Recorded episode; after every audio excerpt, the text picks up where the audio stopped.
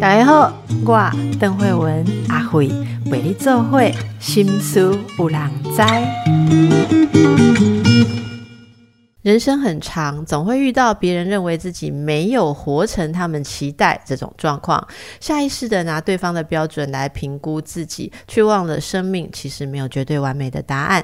本期很开心，我们请到的是蔡培元来和我们讨论他的著作《我仅仅只是一个胖子》。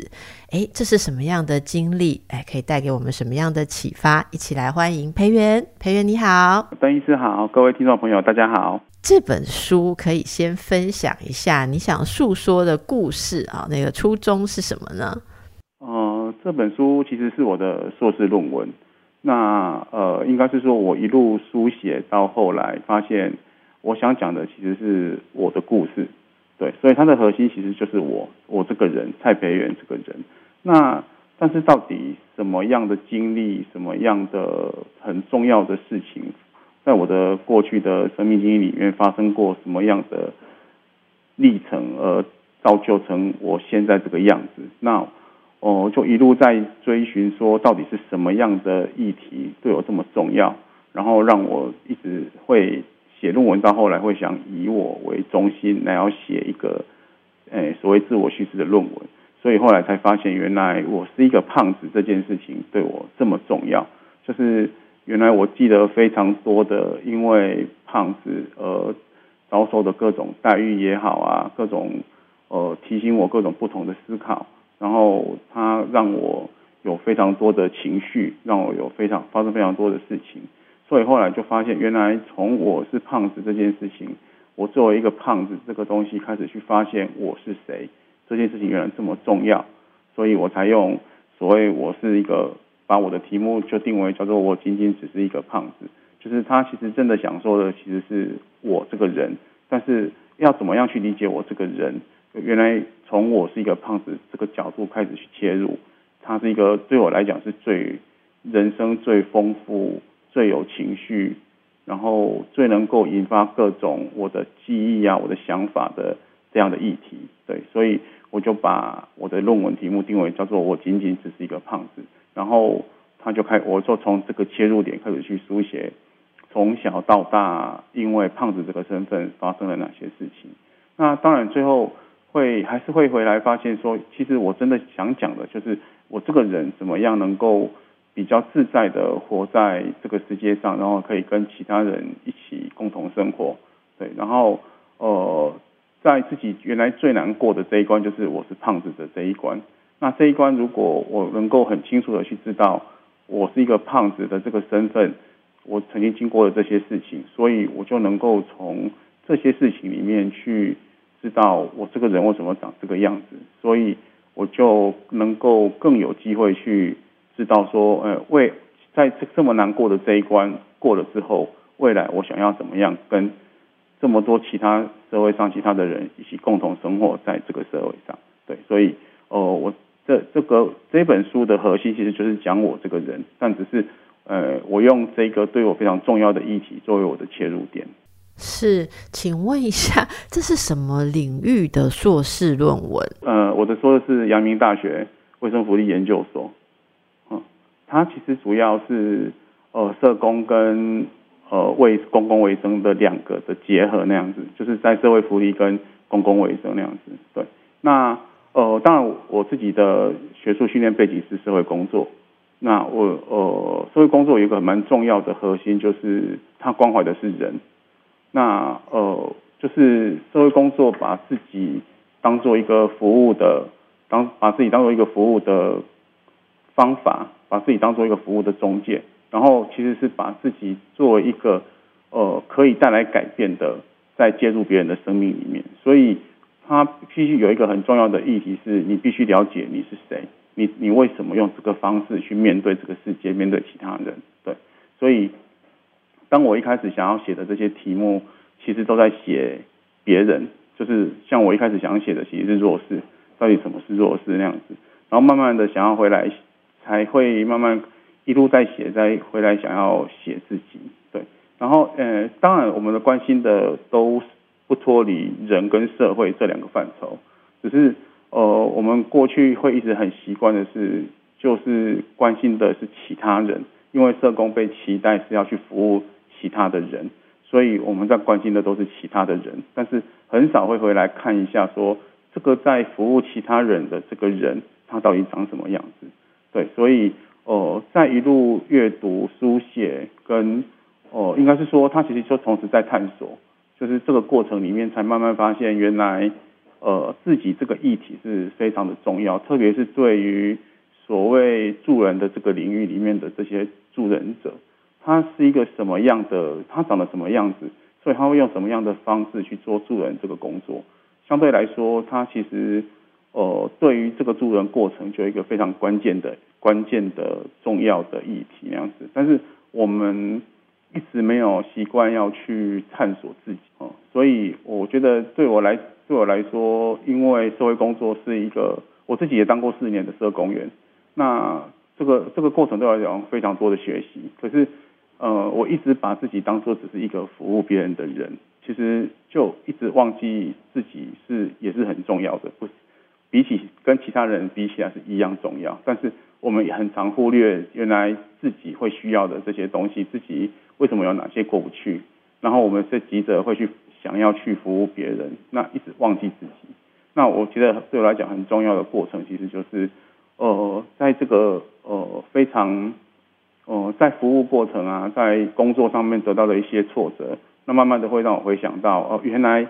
我。呃，必须要有花一些时间去回来了解自己到底是长什么样子，才能去知道哦，原来为什么我用这个方式在做服务别人的这些，我用这个概念，我用这个方法在做服务别人这件事情，原来是我自己曾经有有过什么样的经验，所以这两个其实是一直在相互影响的，只是以前一直忽略原来自己是长这个模样，所以我觉得因为也因为在写硕士论文有这个机会让我。觉得我想要回来看一下，到底我们在做服务的时候的这个社工这个助人者本身到底长什么样子？对，所以才会有这个论文的出现。嗯，这是让我们了解到，其实所有人都是一样，回来看自己就会了解我们在对待事情或对待他人的时候到底是基于什么。那我们可以了解这个初衷哦。所以。我们来仔细的想想看，你说因为胖让你的人生不顺、受伤不那么理所当然哦，诶，那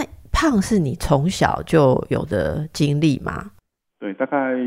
从我我自己记得，这三四年级的时候就开始了，因为我记得小国小二年级的时候都还没有，因为还有一些照片去证明说，哎，小时候我还参加代表学校去参加民族舞蹈比赛，所以那是一个很渺小的小朋友，对，然后。大概到三四年级那时候开始学游泳，学游泳完之后就吃了非常多的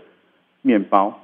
哎，就是肚子饿了会吃很多东西，然后那时候就开始慢慢的变成一个小胖子那样子，对，然后是一个很明显的跟同学，就是我的体重大概就是跟同学比起来，就是呃大概都比同学多个十公斤二十公斤，在国小，所以我小六毕业的时候是六十公斤。嗯所以大概从国小那时候就一路到到现在，对，就是一个在不同的阶段，就是一个不同阶段的样子的胖子那样子。那这对你造成了哪些影响？他其实我自己自己在一开始在写这个题目的时候，其实呃是呃就是因为跟一个在跟一个小那个老师的小孩子在吵嘴，因为小孩子其实没什么不会不会有太多的遮掩那样子，所以。我们在斗嘴的时候，他就骂了我一句“死胖子”，对。然后那时候才发现，哎，原来对胖子的这个记忆就开始非常多的一直跑出来，就是原来这个议题对我很重要。然后我后来在一直在想到底胖子对我从小的的影响会是什么？那像比如说国小的时候，我们会有体育课，那体育课其实就是强调肢体活动。肢体活动对一个胖子来说是一个本来就是一个很容易。被评价为是会得到低评价的一个活动，因为呃，我们过去用的其实是同一个标准嘛。比如说跳箱，就是要跳几个你才能及格，但是对我来讲，那就是一个会失败的经验。对，然后跳远要跳多少你才会，你才能算及格，然后跑步要跑几秒你才会及格，在这这种因为肢体的活动对我来说，其实都是受挫。其实从小就一直是这样。然后到大一点，比如说我们去打篮球啊，呃，各种球类的运动啊，这些东西，其实只要在肢体活动上面，的确就会有一些，因为要跟别人一样，所以哦，就会在这个跟别人一样的标准的过程里面，他我觉得就会遭受到很多的挫折，对。然后呃。他呃，比如说好，当呃，尤其是在爱情上面，其实是最容易得到得到挫折的，因为从小只要呃喜欢谁，想要想要有一些进一步的，想要进一步的交往，或者是呃我要去追求某一个喜欢的女孩子，然后其实大概通常都会得到同样的结果。那有的会，有的人会很直接的告诉我，那有的。不一定，有的是扣用一些迂回的，就是怕怕你受伤的方式，用一些比较迂回的方式，就是不正面回答那样子。对，那呃，我我在论文里面也写到，我呃国中的时候的一个经验，就是呃国中的时候很喜欢一个我们班上的女孩子，对，然后因为国中三年其实没有，当然没有做，没有一直在所所谓做很多的。这种格格比的这一种所谓的追求的方式，但是大家都是每个同学都知道我很喜欢他，对，然后呃，但是国中三年呃，这个爱情是失败的，因为最后当然就是在毕业的时候，我们还是没有，还是没有变成男女朋友。然后呃，我们的国中同学在毕业纪念册给我的回馈，几乎每个人讲的都是因为你很胖，然后你你没有努力的去减肥，你没有努力改变你的形象。所以难怪你的爱情会失败，对。然后在这个过，在应该是说透过别人的眼光来告诉我说这个失败的原因，跟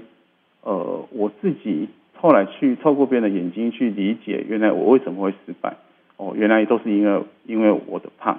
对。那所以这个东西就带给我非常大的挫折，就是哦原来因为胖会有这么多这么多。这这种是应该要失败的，而且他就应该要失败的这种归因。那我觉得其实对对整个呃一个一个人要去建立自信这件事情，其实相对来说是非常的，那是一个非常大的挫败。那所以我觉得会学习到的就是哦，因为你胖，所以你会这些东西对你来讲都是应该的，对。所以呃，我觉得我一开始会去会去书写说。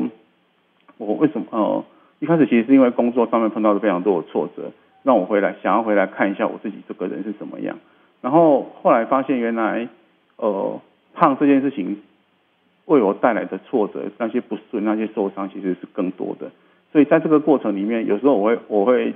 记得这件事情，有时候我会忽略这件事情。可是当我开始书写的时候，就会发现说原来它是一致的，就是它一直出现在这个过程里面。那只是我有到底有没有去注意到，对，所以呃，在这些过程里面，他一直不断的在给我一个学习，就是因为你是一个胖子，所以你会得到什么样的对待，都这些都都是应该的，对，所以我我觉得在胖子这个议题上面，它其实就是让我的。呃，人生里面非常非常受挫的原因。我我们可不可以跟大家分享一下？就是你有分享那个女孩后来给你的片段嘛？对不对？我我不知道你是愿意跟大家分享一下，我们可以聊一聊这个片段带来的想法，可以吗？可以啊，就是他在我们国中有一些毕业纪念册，毕业纪念册里面有他有一些，就是每个人都会写一些给写一些话给同学。那因为我觉得那那个在这里面其实，因为那几乎是在毕业前，所以毕业前就是大家会去书写一些，呃，我觉得那个对我来讲就是一些，哎，原来你的呃，你我这三年对你的看法会是什么？对，所以这东西就很好，这这很好玩，就是那个时候因为要联考，所以生活很苦闷，但是就是等着看同学写的这个东西就会很期待那样子。然后呃那时候我很喜欢的这个女孩子她。他就是在我的，在我的那个毕业纪念册上面，就是写说，哎，一直一直是心心宽体胖的你，他就用直接用这个方式来形容我那样子。他不知道有没有我们这三年友谊的存放之处，因为哦，我很喜欢他，但是其实会不知道，其实一方面也没自信呐，就是没自信说我去追，我去我努力的去追他会不会成功？所以其实是有点暧昧的。然后但是呃大家又都知道那样子，对啊，所以他就特别这样写。然后他说孔子说过君子不重则不威。他说对你的身材我并我认为并没有什么不好，反而让人觉得更稳重。嗯，就是呃我觉得他虽然这样写，但是从一开始他就写了这句话。我就觉得，哎，既然你不觉得这个东西不好，为什么你要特别先写？因为他在在前面一开始就写了这个，然后他说给人感觉起来你有那种统治之气，但一些了解之后，却又觉得有种成长的心理很近的样子。三年了没能摸透你的心思，不过还是了解一些，还是值得庆幸的。有你这个朋友真是不错。就是呃，他一直在告诉我说，我们只是朋友，哎，我们很难变成男女朋友那样子，对。所以，呃，他说，在我的感觉里，你总是给人一种很不可亲近的样子，尤其你的眼神，似乎带着那种威严，可远观而不可亵玩焉。就是，其实是，呃，因为，呃，他的中中文其实是蛮好的，然后我也很喜欢诗词，所以那时候我们都会还是会用一些这样的，用这种词去互相做对话那样子。但是他的书，他在我的毕业纪念册上面贴了一个。贴了一张小卡片，然后像那那个小卡片上面的文字是写着，它是一个一个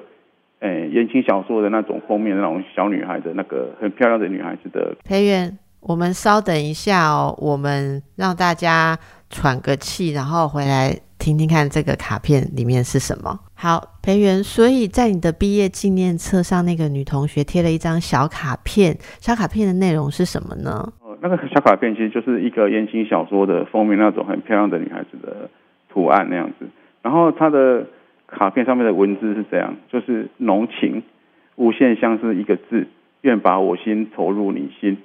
对，然后我看到这个时候就哇，天哪，他是在暗示我吗？就是呃，是是不是我们两个终于有机会了？就是虽然已经要毕业，但是我们两个终于有机会了。对，但是呃，他在这张卡片的。四周就贴了四张 stop 的这个贴纸，对，然后他就做了一个注记那样子，就是他说他旁边就写说，哎，不要想歪了，像这种女孩子你爬起来一定不错，然后其实我在看，呃，因为我很喜欢他，所以其实他他写的这些东西对我来讲就非常的重要，对。然后我在看这个时候，我觉得我一开始觉得好兴奋，是不是他在暗示我什么那样子，对。后来他就写的很白，就是不要想歪了，对。所以呃，我觉得这件事情一直我一直记得记在心里，就是呃，他在爱情里面我是非常没有自信的，对，那种没有自信就很容易被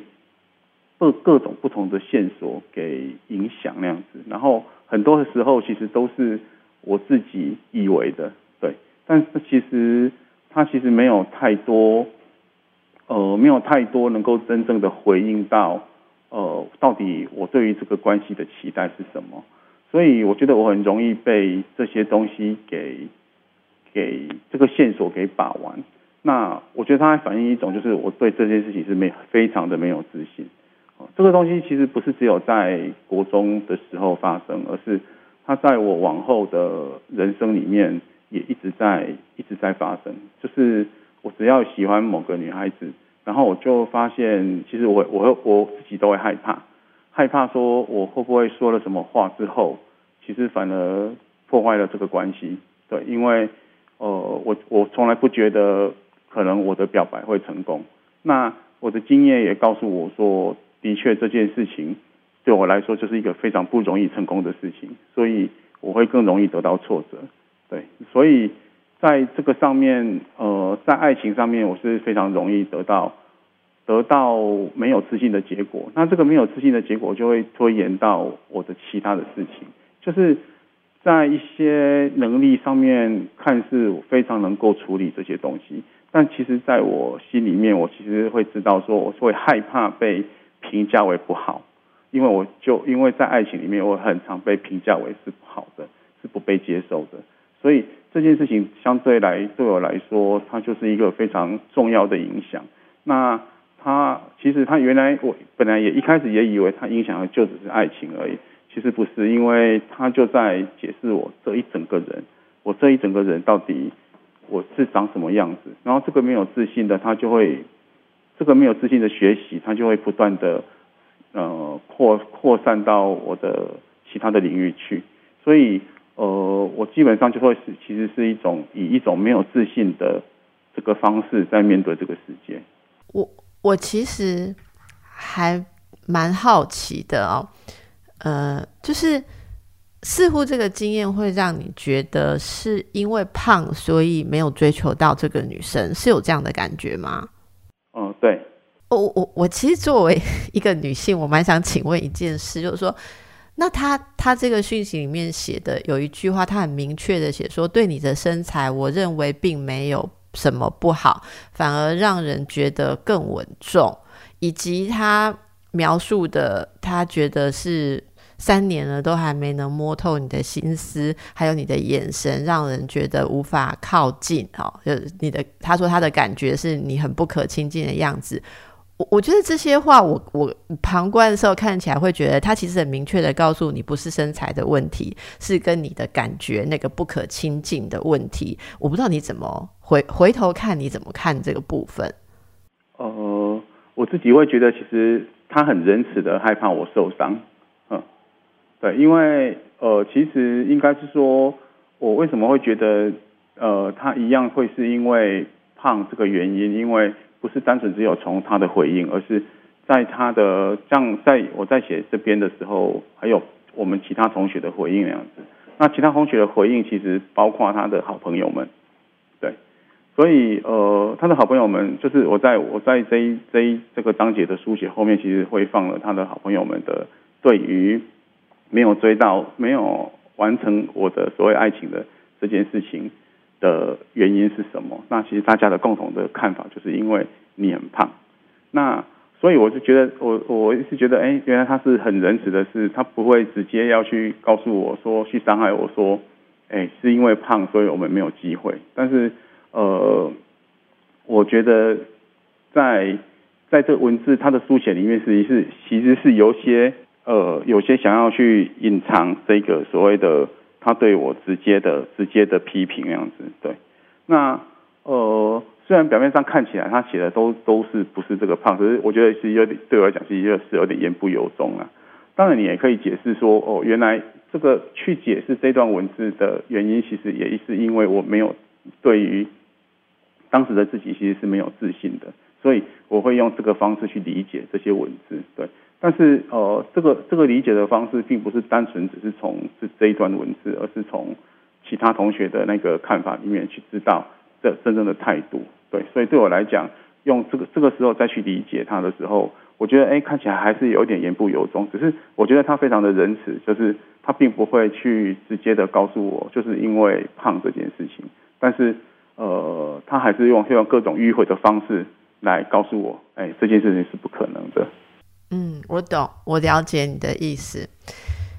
我我其实想起，我以前也认识过，就是不管是身材胖，或者如果是我们女生，就是觉得长得不符合大家期待的好看吧，那就是在那个感情上，也许有过类似的经验。好，例如说，呃。我也有过喜欢男生，但是可能对方回给我一些很客气的信，就是说觉得我很有才华或怎样怎样，但是意思可能就是我不够漂亮。那我我我觉得我们也是，我给我我也很能，我想起很多你你说的这种心情，就是说我们自己在这里面去默默的承受，然后有一些事情其实是自己没有办法改变。不过有有些时候事过境迁，回头来看，呃。我我不知道你的经验怎么样，但是我觉得，呃，有有些事情回头来看，会觉得其实当初在这种不符合社会期待的挫折里面，我们在挣扎的时候，呃，是没能用上让我们更呃更更好或更有力量好的的一种机会啦。就像我觉得说，哎，这个事情。嗯，也有好像像像坦白说，我我的这个亲戚啊，亲戚里面我姐姐辈的人的老公，其实当初追求的时候，他就是非常的胖，大家都不觉得说，哎，他怎么可以追求的到这个老婆？呃，然后他也一直觉得这是一个问题，他甚至不敢开口。呃想要进一步。后来是整个家庭里面的人去跟他讲说，你自己要克服你对这一点的心理障碍。所以他们是后来就是，但到现在都非常的幸福，已经很久很久，孩子都大了。好，那总而言之，我觉得这是一个非常让人有共鸣的分享。我相信听众朋友跟我一样，多多少少都会被勾起一些当年的回忆。那接下来大家就会想要呃好奇的哦，就是经过了这么多的成长，那现在。你跟你自己呃身体的形象，或者说跟社会的期待，对于这些有落差的地方，你现在用什么样的心态来对待呢？哦，应该是说，我觉得我我在呃，其实刚好就是我在书写论文的这两两年，就就是我重新在认识我的身体的这个过程。那一方面其实是认识我的身体。一方面其实是在知道我这个社会如何看待身体这件事情，它更重要就是我如何看待身体，所以它其实就刚好有一个机会让我们去互相去把这个观点互相叠起来。一方面是原来我的身体真正的长的样子是什么，我是不是真的曾经认真的看过我的身体，这是一个；另外一个是这个社会对于一个胖子的身体怎么在看胖子的身体这件事情，原来。哦，那些眼光到底是怎么一回事？这是第二个，第三个是哦，原来我自己是怎么在看我的身体？嗯，好，所以呃，我觉得比较有趣的是，以前以前我念女性主义的时候，女性主义有一个就是那时候一直在讨论叫做“我的身体我决定”，就是身体自主权。那时候正开女性主义学界正开始在讨论，开始在鼓励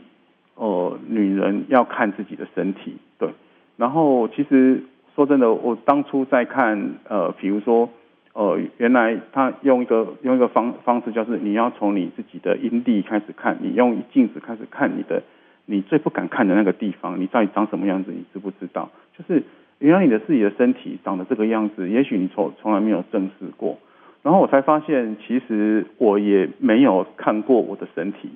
对，就没有好好。我们会每天会，我每天会照镜子，然后我。呃，每天会因为出门，你必须要做一些基本的打扮。那可是我觉得我没有好好的看过我这个裸体，所以我自己其实就学了女性主义的这个方式，就是找了一个大的镜子，我就我好好看一下我自己的这个身体。然后我觉得在这个观看的过程里面，才去真的去发现说，原来我其实以前是不敢看的。那个不敢看，除了一方面在反映这个没有自信，另一方面其实也在反映一件事情，就是我自己是厌恶这个身体的，嗯。然后当发现这件事情的时候，会觉得有点有点可怕，就是说，原来我原来我这么早以前就开始不喜欢自己，不喜欢这个身体，对，所以我觉得那个重新看身体的这个过程，其实就是你去从对我来讲，就是重新接纳自己的这个过程。所以，当我开始认真的去看我的这个胖子的身体的时候，才发现其实他也没有，他并不丑陋，就是只是原来是我丑陋的是我们的眼光，而不是这个身体。每个身体其实都不同，只是我觉得我们看待差异的方式不是不同，而是你不符合标准。然后就会发现，原来我也是用这个方式在看这个胖子的身体。所以，其实我看自己的方式跟我看别人的方式其实是一致的。因为我也是带着这个眼光在看别人，所以当别的胖子出现在我面前的时候，过去其实我当我知我即使我知道我是因为胖子这个身份这样的身体形象而没有自信，但是其实原来我看别的胖子的时候，我的我其实也是带着这个眼光的，所以在那个时候，我的我觉得我的眼光才有开始才开始有得以转化那样子，就是呃，我们如何我我自己怎么看待自己。是一个胖子这件事情，会也会跟我看别别的胖子他们的身体是什么，然后那时候开始去学会一件事情，就是真的去欣赏各各个不同的身体。原来每个人身体都长不一样，不管你是一个胖子，你是一个瘦子，你是高个，你是矮个，都一样。你是男的，你是女的，每个人身体都不同。那呃，我们其实只是一直试着想要用一种标准去看一个叫好的身体跟不好的身体。那这个这个眼光其实就会带来各种呃所谓的各种有意无意的一些偏见，有意无意的一些歧视。那我我觉得对我来说，这个过程刚好让我很更明确的去知道说，原来这些东西是如何产生出来的，然后哦，你要不要继续用这个方式在面对这个世界其他的人，面对自己？所以，呃，在这个过程里面，我觉得去知道说，原来我们在用一种不符合标准的这个方式在看，呃，所谓我们觉得不符合标准的这些人，呃，而不是用一种哦，我们是在面对各种不同的差异。我觉得那个眼光的迁移对我来说就很重要，因为它同时也是让我可以比较更自在的去看面对其他所谓的差异者，而是真正的是面对差异，而不是只是面对你不符合标准。所以我觉得它对我来说就是一个，第一个是重新学习，去知道说原来这个社会对于胖子的这个身体的形象怎么去认识它。第二个是更重要的是，我自己在重新学习一个我自己怎么看自己的这件事情。那我觉得这个历程其实是，呃，不只是不单只是一个胖子的这个重新的练习，而是说他对于各种所谓不同、各种不符合标准的这些人，呃，或者是说我们其实都多多少少都会有一些你成不符合标准的这个你曾经有的这个经验。那你要怎么样去让你自己知道说，哦，原来。我们的所谓的这个是不符合经验，它真的就是累积在一些我们各种不同的偏见上面。那我诶要如何让大家有机会去重新面对这件事情？你去看到原来你被对待的、被学习的，其实是是在这个过程，就在这样的眼光下面，所以你才有机会在这个眼光下面重新学习我怎么样跟其他人可以在这个社会上和平共处，然后能够更自在的呃。在呃，在一种我应该也要试着让其他人去学习，我们一起共同面对不同的差异，然后这个时候才有可能迈向一个比较平等的方式。嗯，是的。好，那么其实不论大家是身材或是个性，还是其他你属于自己的特色，应该很多时候都有这种经验。好。呃，我们让大家可以好好的感受一下，你是不是也能够在这个差异当中，可以觉得自己是很平稳的呢？今天我们和培元蔡培元谈的是《我仅仅只是一个胖子》这本书，原本是培元的硕士论文啊。刚才我们听到了培元想写这些东西，他自己的一个历程，以及他觉得呃，这对于。啊，大家或对于所有的人，然后是有什么样的意义？我可能大家都跟我一样，现在想到很多的事情。我们来读一篇，刚好同事找到的这个 D 卡尔有一篇讨论区的文章。啊，呃，D 卡尔我们都会写原坡，原坡就是写这篇文章的朋友。他说，一直以来他都是胖胖的，这她是一个女性。刚上大学的时候，被系上学长追求，对方称赞他肉肉的很可爱，说他不需要减肥。殊不知两人在一起之后，怎么学长的态度大转变呢？这变成男友的学长啊，天天嫌弃他的身材，说他腿太粗，没有腰，脸像个大饼，好像一天没讲就不行。好，这造成我们这位呃 Po 文的朋友呃蛮大的痛苦哈。呃，培月你怎么看这样子的情况啊？那大家就会很好奇，说啊，这就是很多人都会把这个问题聚焦在交往前后的差距哈。可是我觉得好像问题也不是只有交往前后的差距。我们可不可以一起给这位朋友也分享一些你的看法，或是给他一点鼓励，好不好？应该是说，如果学长一开始会被他吸引，那一定有除了身体之外。别的地方会吸引他，所以呃，他们在一起之后的，因为在一起之后的确关系的不同，他的他觉得那个要求会不同，因为这个看来其实是在呃在身体之外的，可能在性别啊也好，或者是说呃对，就是在性别议题上面，到底呃当当他变成我的拥有物之后，我会期待他会变成什么样子。的这种要求就会开始出现。那我觉得这个东西其实是在一种，呃呃性别跟身体很长其实是被连接在一起的，就是呃当我们的关系不同的时候，呃我会把那个吸引我的地方就开始去把呃把我想要的我想要它变成的那个样子，全部在这个这个关系下面的要求全部都会被就就会重新做一次的盘点。所以我会希望他在他跟我在这个关系下面，他要达成我想要的那个样子。对，那呃，我觉得呃每个人都有非常多的面相。当初比如说这个袁坡他在讲他被学长，诶学长被他吸引，那学长被他吸引，很显然当初并不是因为他的身材，呃，他一一定是因为他其他的东西，可能是他的个性也好，甚至你说他的聪明才智，甚至呃他的能力这些东西，那这些东西可能都是在，都是因为学长被他的这些东西吸引，所以会要去追求他。所以他当初讲的就是，哎，我并不 care 你的身材，嗯，可是，一旦那个关系不同的时候，你就会发现，每呃这些呃这些我们以为必须要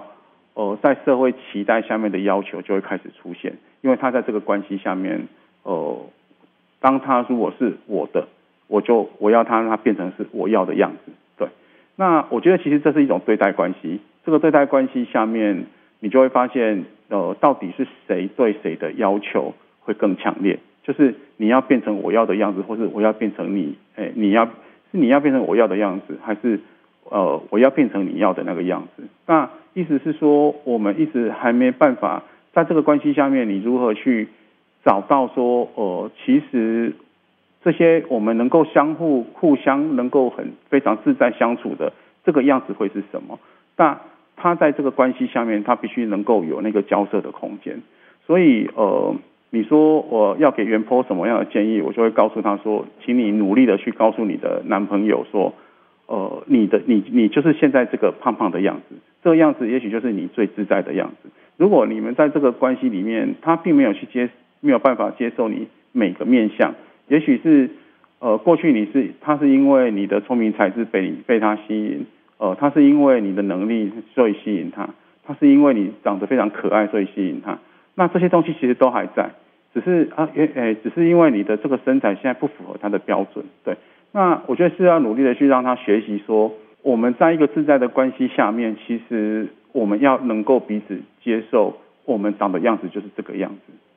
那呃，这才是我们的关系能够继续维持，我们能够继续生一起生活。我们能够继续一起往下走的基础。那如果你一直处在一个你不符你不符合我的标准，每当有人一直要不断要去面对我不符合你的标准，而我要做改变的这个状态，那永远会有不符合标准的东西出现。那如果是这样的话，这个关系大概只会一直不断的恶劣下去而已。对，所以呃，我觉得在一段这样的关系的互相学习的方式，应该就是请你要努力的去学习。我对方长的那个样子就是这个样子，那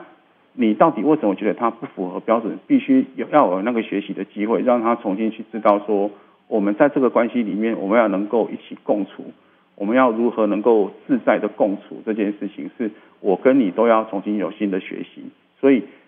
他可以试着要学长也必须试着要去学习这件事情，就是原来他的样子就是这个样子，这个样子就是也许就是他最自然的那个样子，所以。我们的关系能够继续下去的前提，就是我们能够有新的愿意相互学习的那个开始。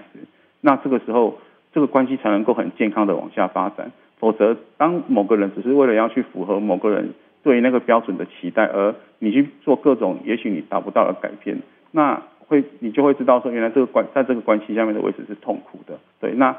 这件事情也同时也会变得没有学习，就是我我没有办法让你知道我是谁。你你可能我也可能也没有机会去知道你是谁，那这种同时共在的那个共处，我就没有办法透过相互学习去知道我们彼此的真正的样子。那这个关系其实并我并没有办法透过这个学习让我们的关系更好，我只会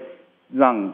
这个关系里面只会只看得到委屈跟不满。刚才听到这一段哦，大家应该都可以对应到自己的关系上。其实我昨天还在温习一本书，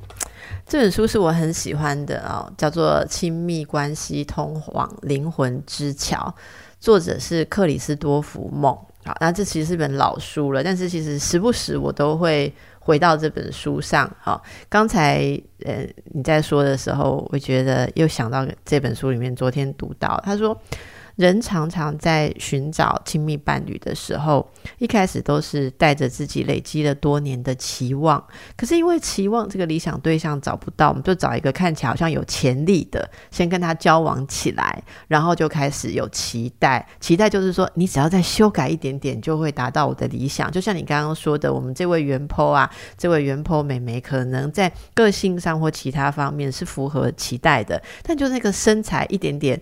不符合本来学长的期待，学长就想说：“哎，交往了之后，我来帮助他调整一点，他就会变成完美爱人哦。可是，一旦有这样子的期待，关系就是通往地狱。”就通往地狱了，因为开始两个人就会有自我权利的角力，因为我我怎么可以被你嫌弃呢？有时候你你越嫌弃我，越不能顺着你去改变啊。好，那这会其实会让两个人就没有办法像培元你刚刚讲的，我很同意，就是在一个互相学习、互相开放的状态之下，不能是一个人去满足另外一个人的期待，这是一个呃真正的亲密。所以透过你。你书写的，呃，像胖这个大家都很熟悉，然后会很能想象的，呃，一个特质吧，哈，或者说这这个特质跟社会上一般期待中间有什么样的冲撞，我们是很人很能理解的。而透过你今天跟我们细细的分享，也可以感觉到这里面适用于所有，好，所有关于期待，然后彼此之间人与人之间这种。